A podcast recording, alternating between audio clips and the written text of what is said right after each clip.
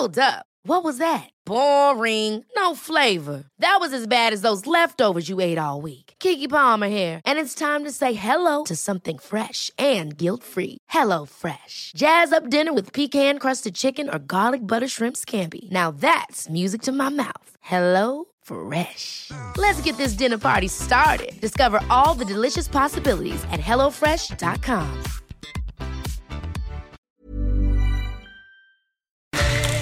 Buenos días, 10 de la mañana con 3 minutos y para nosotros es un privilegio poder saludarle. Yo soy Arturo Rodríguez y, y, pues me complace poder coincidir ahora sí en esta casa llena con Brenda Ruiz por primera vez en esta cabina.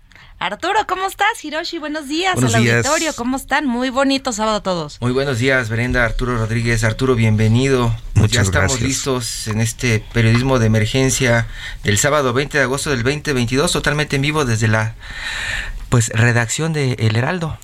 El Heraldo, mira que este, una redacción que como todas las redacciones tuvo un cierre de semana muy intenso con pues dos noticias que sin duda eh, sacudieron eh, la agenda pública en, en, eh, pues de manera inusual, ¿no? A fin- al cierre de un viernes. eh, dos noticias importantes que movieron las redacciones y el viernes ya lo habíamos comentado en este espacio. El viernes por lo general es día pues tranquilo en las redacciones, es prácticamente día de descanso para muchos. Se quedan en la guardia viernes y sábado por lo general todos y trabajan de domingo a jueves para arrancar la semana bien y cerrar la semana bien. Y ayer alrededor de las 12 del día, una del día, comenzó a correr el rumor de la detención del ex procurador general de la República, el señor Murillo Caram, ¿no? El señor de Hidalgo, ¿no? El- Exactamente. el, el hombre poderoso de la administración pasada y comenzaron a confirmarlo los de la Fiscalía General de la República ya en la tarde. Eso nos mantuvo ocupados, eh, pues escuchando eh, y preguntando qué era lo que había pasado alrededor de Murillo Karam.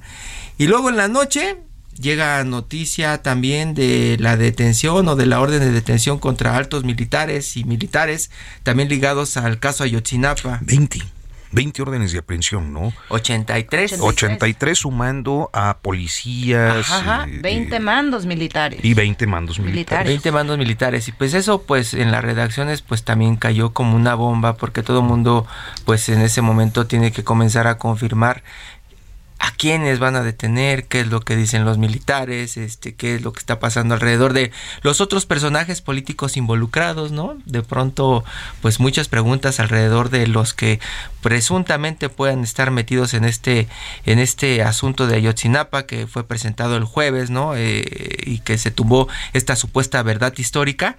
Y luego más tarde, Rosario Robles para, para, para terminar la jornada, ¿no?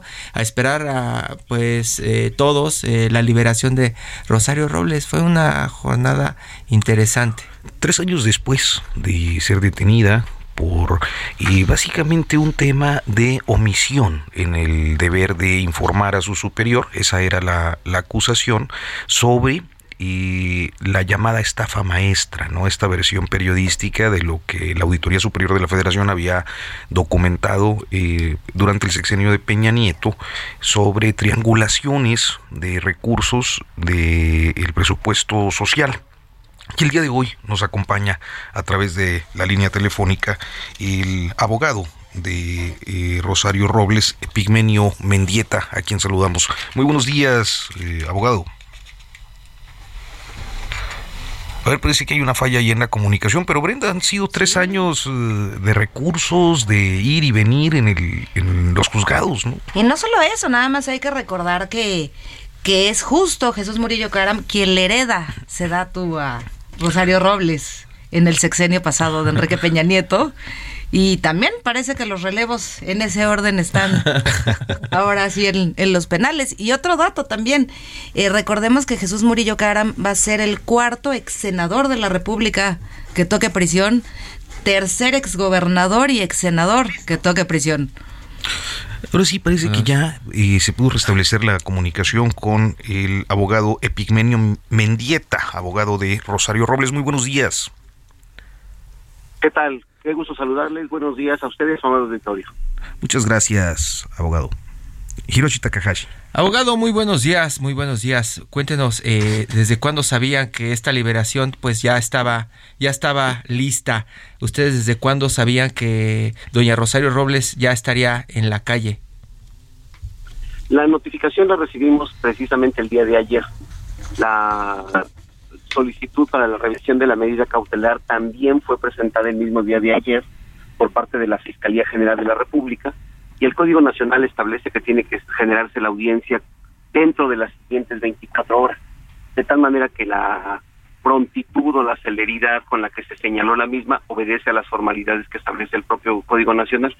Y efectivamente fuimos convocados para que la audiencia tuviera verificativo el día de ayer a las 7 de la noche en el reclusorio sur. Y es así que la Fiscalía eh, expone cuáles son esos razonamientos que previamente había expuesto ya Rosario Robles en un documento presentada por ella directamente a la Fiscalía General de la República y son estos razonamientos y estos medios de prueba los que finalmente se exponen en audiencia y termina por decidir el cambio de la medida cautelar que nosotros habíamos venido ya este, documentando que con el transcurrir del tiempo y que los argumentos que se habían presentado anteriormente habían llegaban a concluir que la audiencia o la medida cautelar, perdón, era excesiva, que era desproporcionada y que además había rebasado el término de dos años. pero, pero tampoco, tampoco ustedes esperaban esto. Sí, nosotros esperábamos este, una decisión de esta naturaleza, pues porque los argumentos que además hemos presentado iban a ser valorados en un amparo. Creo que este, te pongo muy rápido en el contexto. Ustedes recordarán que en diciembre del año pasado se había dictado eh, una confirmación de la medida cautelar derivado de un amparo que nosotros habíamos ganado. ¿Y la fiscalía lo litigó? En contra de esa nueva decisión. Efectivamente, lo impugnó, lo impugnamos nosotros derivado de eso, y la visita del ministro Saldívar eh, abrió esta nueva posibilidad para que de esas 600 mujeres que firmaron ese documento, se hizo un proceso de depuración y se consideró por parte de la propia Corte y personal del Consejo de la Judicatura que 180 casos tenían particularidades para poderse revisar. Se determinó entonces remitir todos esos amparos al juzgado decimocuarto y el de Rosario se estaría resolviendo el viernes de esta próxima semana. Me parece que ese es otro también ingrediente que viene a tomar o a, contribuir a la decisión de lo que sucedió el día de ayer. Es decir, perdón, Brenda, este, nada más para precisar, esta vez la Fiscalía General de la República no se opuso a eh, la petición. Efectivamente, lo describes con toda precisión. No solamente no se opuso, sino que además ellos fueron los que formalmente hicieron la solicitud de la audiencia correspondiente. pues eso, eso también es sorpresa. Sí, y justamente también veíamos ayer que se hablaba mucho del estado de salud de la maestra Rosario Robles, eh, que parte de, su deteriorado estado de salud era parte por lo que se, solicitaba el cambio de medidas cautelares. ¿Cómo está su salud? Eh, ¿Sí fue realmente parte de este tema? Cualquier condición de internamiento eh, merma la salud de, de cualquier persona, pero más lo hace de una persona este, mayor de 60 años, pero particularmente fíjate cuando las enfermedades se detonan en el interior de la propia prisión derivado de las condiciones. Eh, Rosario ha padecido de por vida una sinusitis o una rinitis. Este, esta se le detonó como consecuencia de la humedad que hay en el propio reclusorio. Eh, pero además también se les detonó una enfermedad que siempre había tenido controlada, que es la hipertensión. Este, se los comento aquí muy en secreto y que nadie se entere, porque eh, su papá falleció de, hipertensión, su mamá también, y sus hermanos padecen ese mismo cuadro. Ella lo había tenido siempre muy, muy controlado. Este, en Santa Marta se le detonó la enfermedad y eso trajo como consecuencia la necesidad de que fuera medicada. Entre que le encontraron la, la, la dosis correcta de medicamento, pues ella tuvo cuadros muy importantes de pérdida de equilibrio. Eso trajo como consecuencia que en dos ocasiones perdiera la, el equilibrio y terminara este, cayéndose y esto ocasionó dos, este, dos consecuencias. Uno, se desvió la columna y un disco se le fisuró y la otra es que se lastimó una mano y como consecuencia de eso el dolor que presentaba dentro de la propia mano y el brazo era muy importante. Entonces la consideración es eh, solo eh, un tema de salud, el proceso continúa. Sí, qué bueno que lo precisas, fíjate.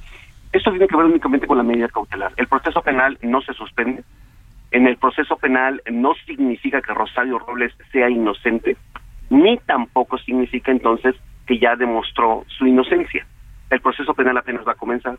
De tal manera que las medidas cautelares que impone el juez, porque aquí es muy importante precisar, el juez en, el, en, su razonamiento determina que sí hay la necesidad de cautela. Eso significa que sí existiría un riesgo para que Rosario Robles pudiera efectivamente dejar de comparecer al proceso. Entonces, para atacar eso, le impone dos medidas cautelares. La primera de ellas es la presentación periódica quincenal ante la Fiscalía General de la República. Y la segunda es la prohibición para salir del país, de tal manera que gira instrucciones para el efecto de que se genere la alerta migratoria ante el Instituto Nacional de Migración. Y dos, la obligación a Rosario Robles para que entregue físicamente todos sus documentos migratorios para evitar que pueda salir del país. ¿Y cuáles son las recomendaciones para Rosario Robles, abogado? Porque muchos hablan también de que una vez liberada podría ser como una piedra en el zapato del presidente Andrés Manuel López Obrador en términos políticos, porque pues ella lo conoce bien y ella podría comenzar a utilizar pues este tiempo en la cárcel para hacer campaña. Yo creo que eso es una apreciación de carácter política. A mí me toca ver la parte jurídica y si me preguntan cuál sería mi consejo jurídico, ella se tiene que concentrar en su proceso. Eh, abogado, me parece que en este contexto eh, hemos, sobre todo porque hemos visto en los últimos años eh, filtraciones de conversaciones donde, digamos, procesos de alto impacto o de alta atención pública son sometidos a una negociación a muy alto nivel. Lo hemos visto con las conversaciones que se han filtrado en diferentes asuntos que involucran inclusive al, fiscal general General de la República. Eh, quizás por esos antecedentes, eh, el planteamiento obligado es ver, ¿hubo un cabildeo, una negociación de carácter político o inclusive jurídico a alto nivel que pusiera las condiciones para que la fiscalía eh, pues cambiara una posición que había sostenido durante tres años me, digo no deja de ser muy sorprendente hasta en este espacio habíamos eh, platicado alguna vez eh, abogado y decían que Rosario Robles estaba dispuesta a hablar a cambio de su libertad se acuerdan sí de inclusive ayer circuló la versión de criterio de oportunidad. Ajá exacto. Bueno este efectivamente en algún momento existió la posibilidad de que ella pudiera acogerse a un beneficio de esa naturaleza. Las condiciones que en aquel momento le ofrecieron para el otro supuesto delito que existía no se dieron. De tal manera que Rosario, con su defensa, porque ese asunto no lo llevo yo, decidió enfrentarlo. De tal manera que promovió eh, los amparos correspondientes y hoy tiene vigente una suspensión definitiva en contra de aquella y que trae como consecuencia que el juez de amparo va a revisar el fondo de esa eh, solicitud planteada. De tal manera que a pregunta concreta, ¿existe en este momento algún criterio de oportunidad? No. ¿Existe alguna función de colaboración de Rosario Robles? No. ¿Por qué? ¿Por qué lo sé? Porque yo encabezo la defensa de ambos asuntos y yo tendría que estar enterado de cualquiera de esas situaciones. De tal manera que lo descarto completamente. ¿Y conversación de alto nivel? Este, no que yo esté enterado, ¿eh? ¿Y no le recomienda en este momento a Rosario que mejor se vaya del país? No, por supuesto que no, porque cualquier intención que tuviera para salir del país sería en automático que la detengan en el aeropuerto y que la regresen a Santa Marta, de tal manera que esa sugerencia sería la peor que yo podría darle como abogado. Esa no, definitivamente. Abogado Epigmenio Mendieta y abogado de Rosario Robles, pues le agradecemos mucho que nos haya tomado la llamada, además en un momento pues intenso política y periodísticamente muy activo también. Gracias por su interés, gracias este particularmente por el seguimiento que le han dado al asunto yo me reitero siempre a sus órdenes y agradecido por el detalle y la acuciosidad que tienen en cada una de sus entrevistas. Los abrazo con afecto. Gracias, don Epimenio. Buenos días. Excelente día, gracias. Hoy, pues, este, sigue el asunto en Morena, por otra parte. Hay, hay eh, pues, una serie de procesos internos que han sido impugnados y creo que uno de los más activos eh, en estas impugnaciones y críticas a la forma en la que se ha conducido eh, el partido y su dirigencia nacional, pues ha sido John Ackerman, ¿no? Sí, que hemos platicado de la Convención Nacional Morenista, ¿no? De este asunto para pues tratar de llevar la voz de todos los morenistas, ¿no? A las cúpulas del control de Morena el control de Morena y ya encarrerados en la sucesión presidencial del 24. Hoy está con nosotros a través de la línea telefónica John Ackerman, a quien saludo con gusto. John, muy buenos días. Buenos días, un gusto enorme, fuerte abrazo. John, ¿cómo estás? Muy buenos días. buenos días. Eh, pues eh, ya listos para esta convención eh, que se llevará a cabo en el Monumento a la Revolución. de las denuncias que ustedes presentaron, eh, ¿Cuántas fueron aceptadas? Este, muchas gracias, muchas gracias. Mira, sí, por supuesto, mañana tenemos, pues ahora sí, una verdadera fiesta democrática, este, porque se decía que pasado 30, 31 de julio, que fueron las asambleas de estados de Morena, había sido un, una fiesta democrática cuando no, no lo fue.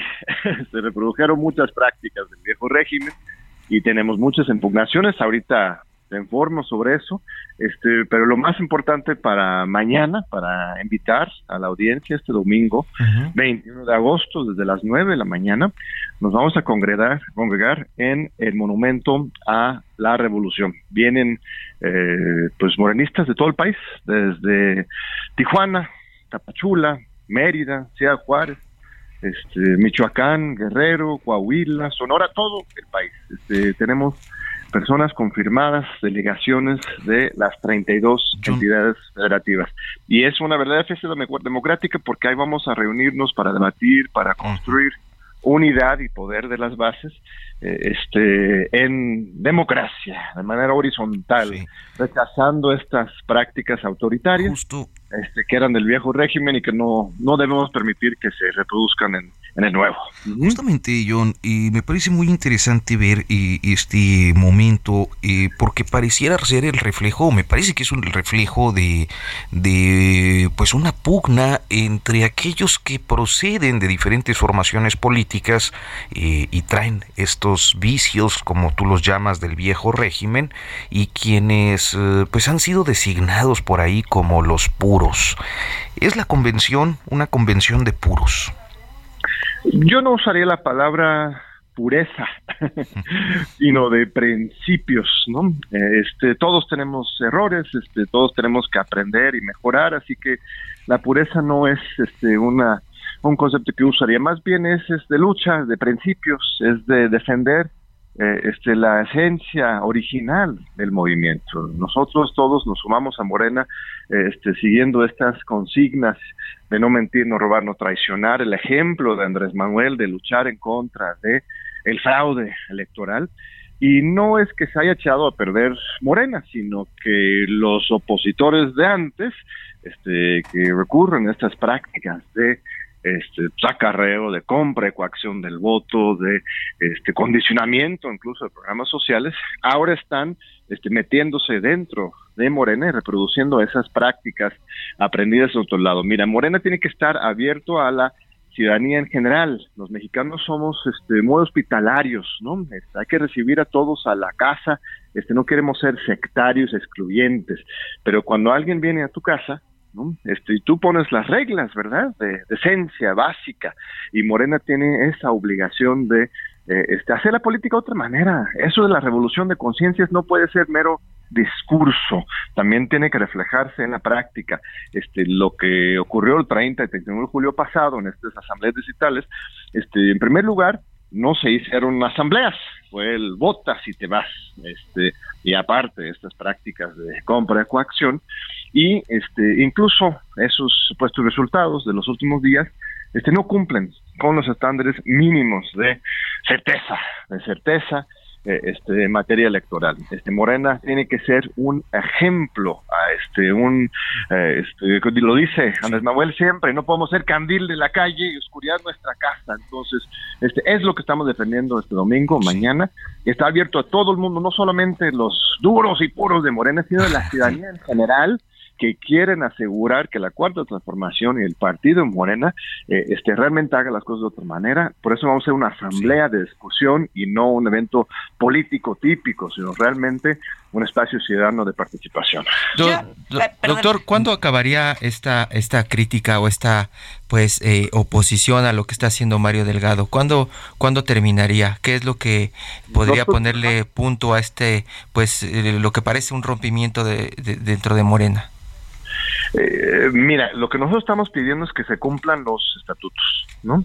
Eso es lo central. Los estatutos son muy claros, absolutamente claros sobre cómo se deberían procesar este, las convocatorias al Congreso Nacional, este, cómo se deberían seleccionar las candidaturas, cómo se debería organizar el partido de manera interna.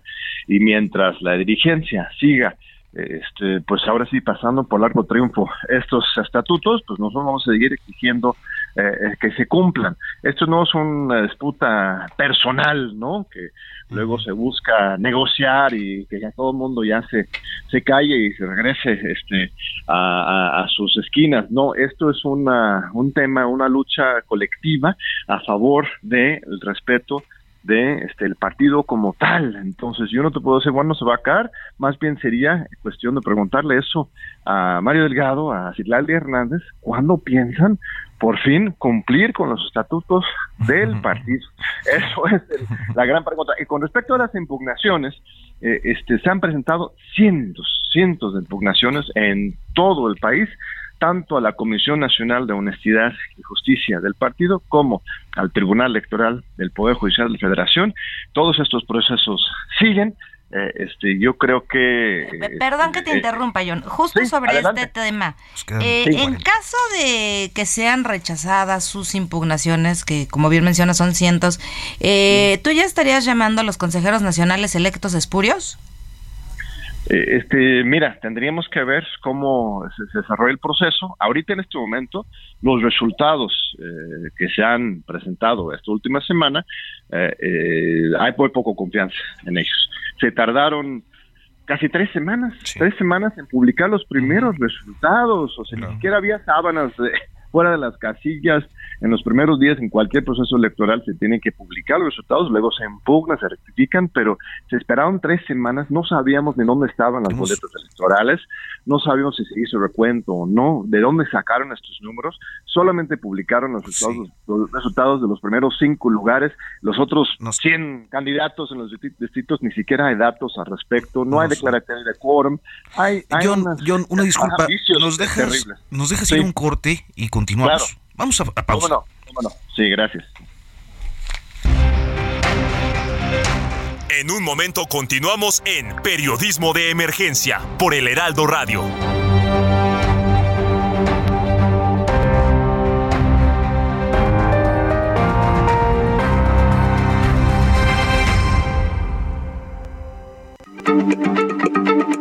Heraldo Radio, la H se lee, se comparte, se ve y ahora también se escucha.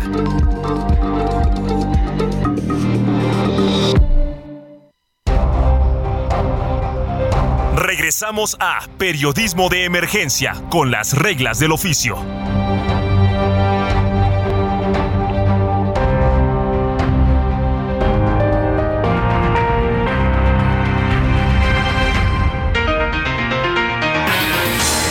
10 de la mañana con 31 minutos. Seguimos hablando con John Ackerman de la Convención Nacional Morenista y, pues de los de las condiciones internas de este partido político que ha tenido un crecimiento exponencial en su corta vida, seis años desde que inició su participación en procesos electorales y hoy eh, pues sometido a rebatingas tremendas entre diferentes expresiones políticas. John Ackerman, ¿son suficientes las cancelaciones? ¿16? Distritos? Ah, mira, bueno, este, lo que pasa es que no ha terminado el proceso de impugnación. Estas cancelaciones fueron unas cancelaciones que de Ever catch yourself eating the same flavorless dinner three days in a row? Dreaming of something better? Well, HelloFresh is your guilt-free dream come true, baby. It's me, Kiki Palmer. Let's wake up those taste buds with hot, juicy pecan crusted chicken or garlic butter shrimp scampi. Mm. Hello Fresh. Stop dreaming of all the delicious possibilities and dig in at HelloFresh.com. Let's get this dinner party started.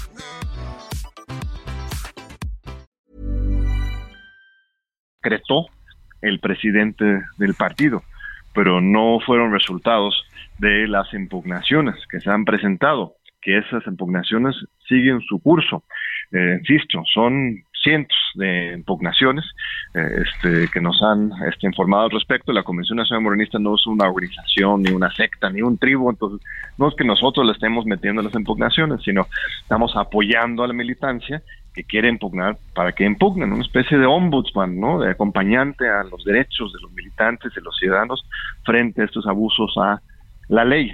Entonces, esos eh, procesos siguen su curso, se tienen que resolver. Eh, este, si se procede conforme a derecho, van a haber muchísimos más este, anulaciones. Eh, este, se están adelantando con los anuncios de estos resultados definitivos y ya hoy y mañana las reuniones este, de los consejos estatales en una docena de estados para nombrar los comités ejecutivos locales, porque muy probablemente en las próximas semanas pues se echen abajo este, muchas más elecciones distritales, se van a tener que rehacer todo el proceso. Es, este es un poco el estilo, en lugar de hacer las cosas bien, se aceleran, ¿no? quieren imponer una visión de los hechos, eso es lo que divide el partido. El estilo de Mario Delgado. bueno, el estilo priista que está este, utilizando Mario Delgado y otros que lo acompañan. Morena nació para hacer la política de otra manera, de construir de abajo hacia arriba, de denunciar estas prácticas fraudulentas. Ese es el ejemplo que estamos siguiendo nosotros de Andrés Manuel López Obrador.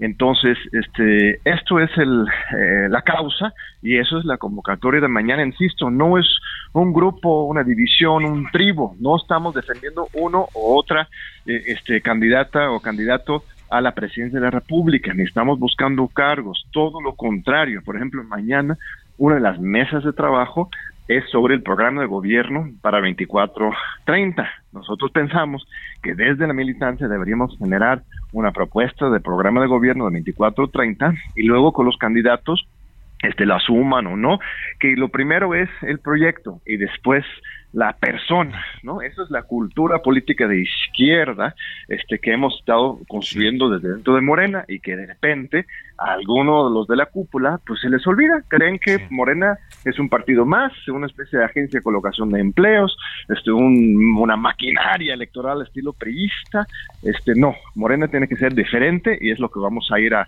a, este, demandar, a exigir y, y actuar este, en consecuencia mañana a las 9 de la mañana en el monumento a la revolución. Una última pregunta, John.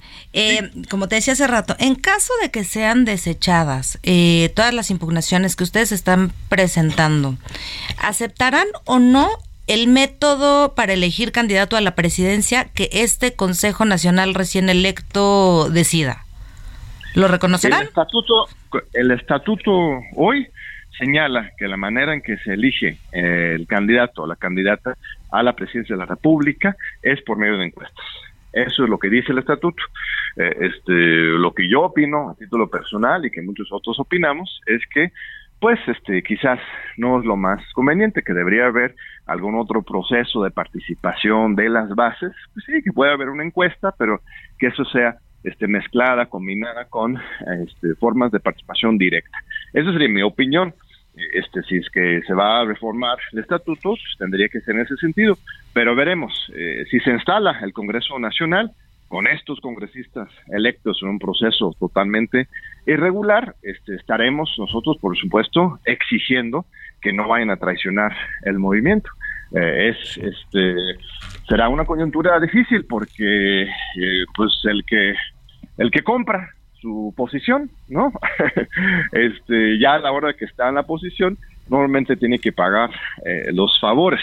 Entonces, este, vamos a ver, vamos a ver cómo se desarrolla el proceso, las impugnaciones están abiertas, vamos a seguir insistiendo al respecto que sí se haga un Congreso Nacional, estamos a favor de que se, se sesione el Congreso Nacional Ordinario, no lo hemos tenido desde siete años, pero se tiene que hacer correctamente de acuerdo con el estatuto. Pues John Ackerman, muchísimas gracias por tomarnos la comunicación, te mando un saludo. Al contrario, estimados colegas, un fuerte abrazo y que tengan una excelente tarde. Igualmente, John, gracias. Hiroshi Takahashi, pues Sí. movimientos en lo económico. movimientos en lo económico y tenemos en la línea al doctor Macario Esquetino que está presentando un nuevo libro, México en el precipicio. El pretexto es hablar de México en el precipicio cuando pues estamos eh, prácticamente bien, doctor, ¿no? Buenos días, jefe Macario. Muy buenos días, Hiroshi. Muchísimas gracias por esta oportunidad. Doctor, pues está presentando México en el precipicio y pues los datos que nos llegan, los otros datos que nos llegan es que estamos muy bien. Eh, bueno, pues esa es la razón por la cual me parece que era conveniente eh, este libro. Eh, lo escribí a sugerencia de la editorial que me pidió documentar los, los proyectos de- del actual gobierno, el aeropuerto, eh, la refinería, el tren Maya. Eh, sin embargo, el libro fue creciendo un poco, sigue siendo un libro muy pequeño, eh, porque incorporé al inicio eh, mi experiencia cuando conocí a- al a- actual presidente Andrés. Manuel López Obrador hace pues ya 25, 26 años a sugerencia del ingeniero Cárdenas cuando eh, Andrés Manuel se convierte en presidente del PRD eh, me pide el ingeniero que le eche yo una mano para los temas económicos y fui el, el asesor económico pues del PRD del presidente del PRD eh, unos meses, un año y fracción. Eh, lo conocí bien y desde entonces pues eh, eh, me convertí en un opositor suyo, eh, prácticamente antes de que fuera muy conocido eh, nacionalmente y eh, pues me pareció conveniente empezar el libro así para dejar muy claro eh, eh, por qué eh, mi opinión es, es como es. Y después ya pues analizo los, los proyectos, eh, analizo la política social y concluyo el libro pues con un análisis de lo que creo que puede ocurrir debido a que el gobierno se está quedando sin dinero, algo que hoy ya es muy evidente para todos, pero pero lo va a ser más todavía para el próximo año. Jefe Macario, uno de los eh, asuntos que preocupa a muchos es que eh, se ha hablado de que eh, este gobierno trabaja para los pobres eh, y desde el lado de las eh, empresas financieras, desde Nueva York, desde Londres, hablan de que hay un muy buen manejo de las finanzas en este país, que prácticamente el país pues se mantiene no creciendo, pero no cayendo tampoco, pero eh, eh, eh, ese ese reflejo de la economía no se no se ve en las calles. ¿Cómo explica esa política económica de esta 4T? Eh, las dos afirmaciones, Hiroshi, eh, no son correctas. El, el gobierno no trabaja para los más pobres y el gobierno no tiene las cuentas en orden. Eh, sin embargo, ha sido pues muy hábil para convencer al- a, ambos mercados. Por un lado, a los votantes diciéndoles que los está ayudando, cuando en realidad la mayor parte del dinero se está yendo a Pemex, eh, un poco menos a Comisión Federal, a los proyectos eh, que comentaba. Y es una cantidad muy grande de dinero eh, para que los amigos del auditorio tengan una idea. En Pemex hemos hundido ya dos billones de pesos, dos millones de millones. Eso es una cantidad abismal de recursos eh, que se han, han salido de los ahorros que tenía el gobierno mexicano, ahorros construidos en 25 años que ya desaparecieron, y han salido también de endeudamiento del gobierno. El gobierno sí se ha endeudado, ha incrementado la deuda en 30%, eh, y aún así pues ya se acabaron todo eso y ya no tienen más eh, este uso de los ahorros y este fingir que no están gastando es lo que ha convencido a los eh, mercados financieros de que llevan las cuentas en orden, pero no, no es así. Por eso ahora no están comprando vacunas, por primera vez en la historia de este país no están vacunando a todos los niños, apenas un tercio de los niños menores de dos años tienen todas las vacunas que deberían tener. Eh, no hay medicinas para personas que están enfermas, en particular de cáncer, pero también de varias otras cosas. Eh, yo creo que eh, la falta de recursos se nota mucho en el gobierno y eso es lo que están haciendo para fingir que no tienen un problema financiero, pero sí, sí lo tienen. Y hay una eh, una no sé me estaba acordando que usted Macario eh, enseñaba un poco jocosamente el análisis de bolas, que me llama mucho la atención porque es una forma de traducir, digamos, a cristiano muchos de los vocablos que a veces pueden resultar complejos para el ciudadano común. Y en términos eh, de análisis de bolas, Macario, eh, ¿cuál es la perspectiva para eh, pues, los próximos años? Eh, sí, se refiere usted, me imagino, al mapa de las bolitas, que es un, instrumento que inventé hace, hace como 20 años para entender la política nacional y me parece que andan por ahí en, YouTube algunos videos donde presento esta, esta idea.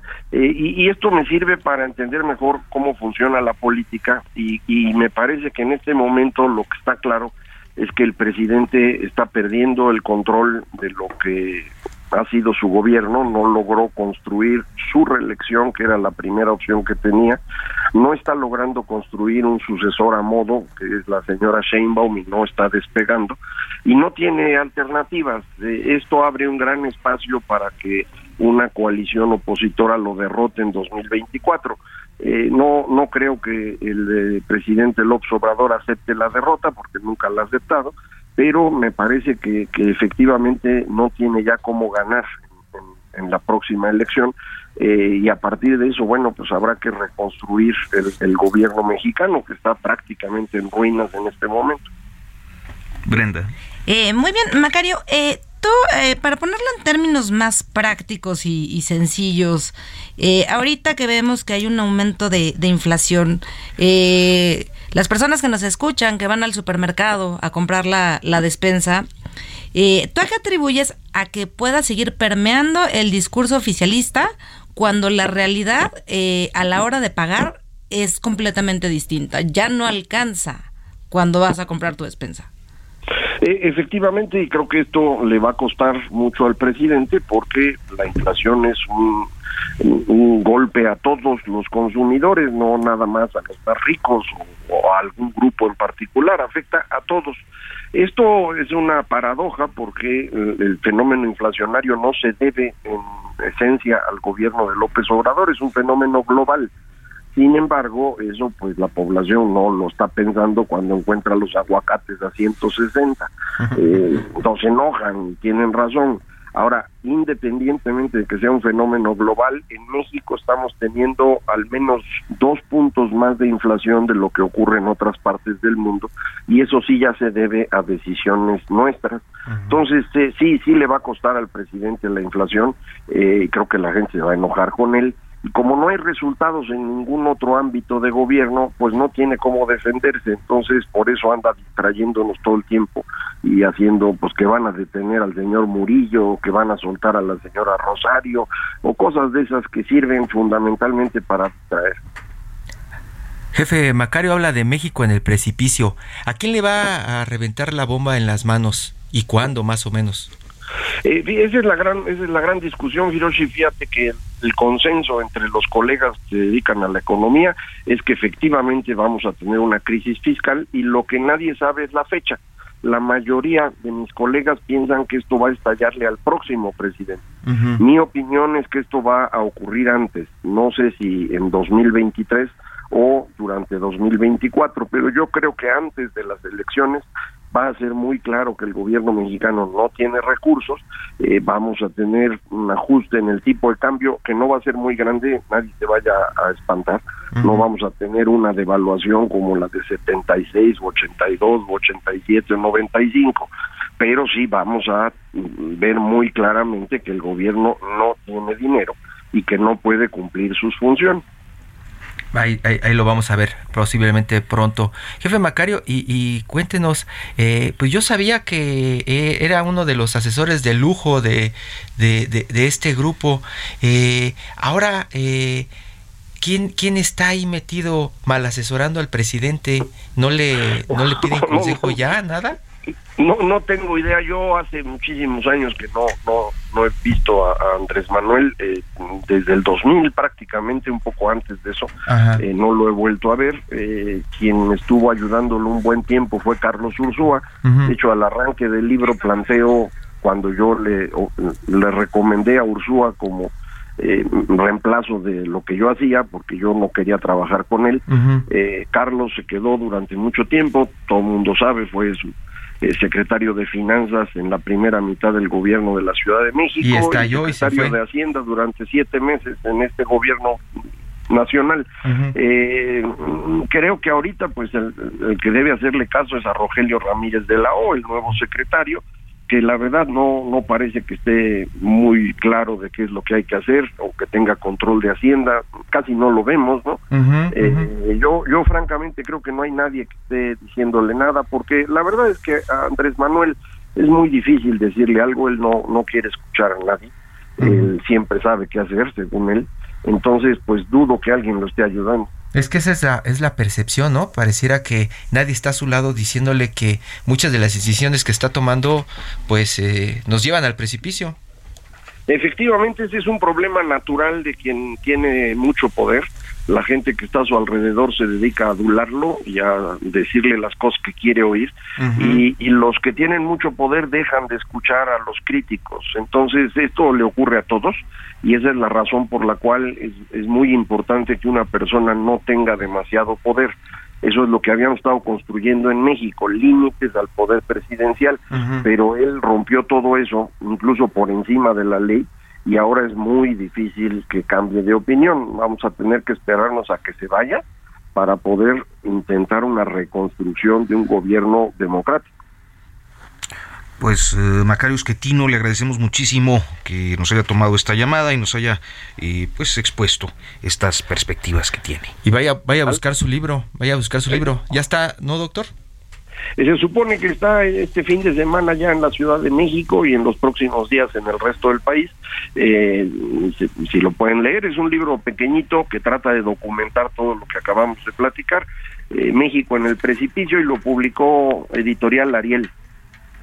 Muchísimas, Muchísimas gracias, un abrazote, jefe Macario. Gracias a, a ustedes, gracias Hiroshi, especialmente. Buenos días. Buen día. Buenos días. Y pues vamos a nuestra, bueno, a mi sección dices tú, ¿verdad? Que es mi sección favorita, la de... Es que es, como un remanso después de tantas convulsiones políticas, económicas, sociales que solemos abordar en, en nuestras agendas periodísticas, ir a todo menos fútbol, Hiroshi. Todo menos fútbol está Antonio Sánchez, músico, baterista y compositor mexicano, que pues está lanzando Shift Bad Hombre volumen 2, pero también un concierto acá en México. Muy buenos días, Antonio. Buenos días, ¿cómo están? Gracias por la invitación. Muchas gracias, muchas gracias por, por tomar la llamada. Yo una de las preguntas que tengo es, eh, ¿cómo fue que le pediste colaborar a Trent Reznor con tu música? Estoy, um, bueno, lo que, lo que pasó fue que eh, cuando estuve nominado al Golden Globe en, um, en creo que fue el 2015 por Birdman, Uh, fui a la ceremonia en Los Ángeles Ajá. y uh, Trent Reznor estaba ahí también nominado Ajá. y Hans Zimmer estaba ahí también nominado, entonces los conocí a los dos, Ajá. muy muy buena onda y además les, les encantó Birdman, que fue lo, lo bueno.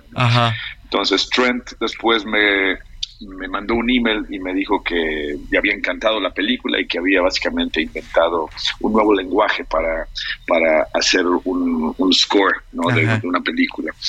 Así es que bueno, desde el principio hubo muy buena onda y cuando empezó a surgir este proyecto, que me, me empecé a imaginar a diferentes artistas que me pudieran dar una canción, pero con su propia voz y que me dejaran reimaginarla, él fue una de las primeras personas que se me ocurrió. Entonces le escribí y sorprendente me dijo, ah, sí, déjame hacer algo nuevo para ti, porque yo les daba la opción a los artistas de que me dieran algo nuevo, algo viejo, algo que yo hubiera salido para que no tuvieran que trabajar mucho. Esto fue durante la pandemia.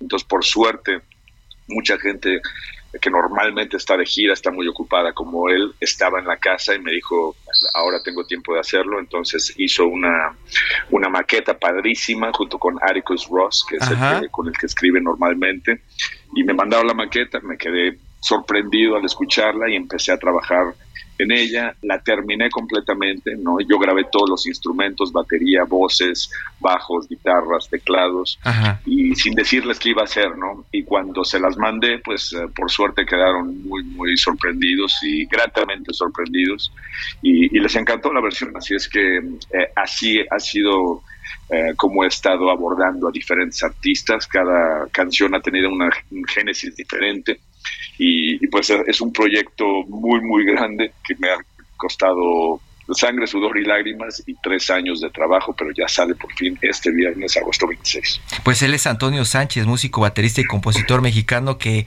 ¿cuándo, ¿cuándo estarás eh, en México con tu proyecto? Pues ese proyecto todavía no sé, tengo que dejar que salga el disco, que empiece a tomar un poco de fuerza, uh, porque bueno, creo, creo que es un disco que, le, que me puede abrir las puertas a otro público, ¿no? Por ejemplo, tengo a Dave Matthews uh -huh. con Pat Metheny, que es un guitarrista con el que he tocado durante mucho tiempo, Lila Downs, uh -huh. Silvana Estrada, Ana, Ana Tijoux, Michelle Endegocello, Kimbra, Dana Alexa, Sónica, eh, Maro, Becca Stevens. Tengo 12 artistas diferentes y Rodrigo y Gabriela también el dúo de guitarras uh -huh. mexicano también. Así es que es un, un disco bastante eh, diferente para mí. Así es que espero poder venir con, con mi grupo y presentarlo el año que viene. Pues eh, interesante la propuesta y Brinda. Sí, pues ya esperamos que el próximo año que te estés presentando aquí nos invites, porque realmente pura colaboración con grandes, grandes, grandes talentos y figuras de la música. Sí, y bueno, me voy a tener que esperar hasta el año que entra porque hoy justo estamos tocando en la sala Roberto Cantoral como clausura de la residencia de jazz Antonio Sánchez que se ha llevado en el CENART uh -huh. toda la semana. Han, han, han, sido cuatro días, cuatro días increíbles. Hemos tenido como casi 100 alumnos que han venido de todas partes de la República, algunos de, de, de fuera del país también. Uh -huh. Y tenemos eh, seis maestros, incluyéndome a mí. Uh, Kenny Werner, Miguel Zenón, Jorge Reuters, Steve Cárdenas, Tan Alexa, uh, y vamos a tocar hoy en la sala Roberto Cantoral como clausura, entonces por eso me tengo que esperar ahora hasta el año que viene para traer mi proyecto, pero por, por supuesto que estarán invitados. ¿Todavía podemos ir en la noche o ya es un sold out desde hace tiempo? No sé, la verdad. no Yo creo que un solo out no estoy muy enterado de cómo has hecho muchísimo ruido con tu, tu, música, con la musicalización y también con esas colaboraciones que sorprenden. Te digo, yo estaba muy sorprendido gratamente por pues tu trabajo con Trent Reznor. Sí, pues ha sido, como te digo, un, un, camino bastante difícil, pero increíblemente satisfactorio, ¿no? Entonces, las cosas que generalmente valen la pena son las que más trabajo cuestan. Así es que tengo muchas ganas de ver cómo va a reaccionar la gente a este disco que es tan, tan diferente. ¿Hay algo de música mexicana nueva que te llame la atención, que nos pueda recomendar para no perderle la pista? De música mexicana. Bueno, si, si no conocen eh, a, a, mi amiga y, e increíble cantautora Silvana Estrada, eh, está ahorita explotando porque es un talento uh -huh. impresionante y es, está en el disco también y, y, realmente combina muy bien, ella es de Veracruz, entonces combina muy bien la cuestión veracruzana con, con otros tipos de música y, y, yo creo que cualquier persona que la escuche les va a encantar, además tiene una voz impresionante, Silvana.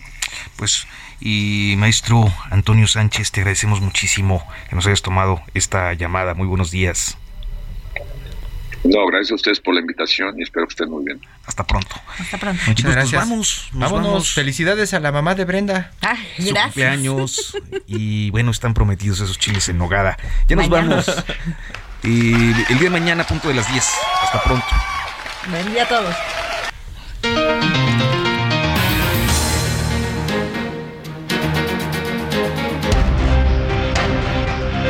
Esto fue Periodismo de Emergencia, con las reglas del oficio, en el Heraldo Media Group.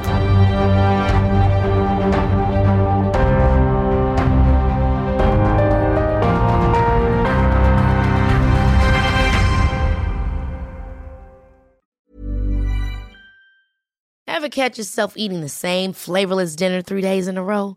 Dreaming of something better? Well, HelloFresh is your guilt-free dream come true, baby. It's me, Kiki Palmer. Let's wake up those taste buds with hot, juicy pecan crusted chicken or garlic butter shrimp scampi. Mm. Hello Fresh.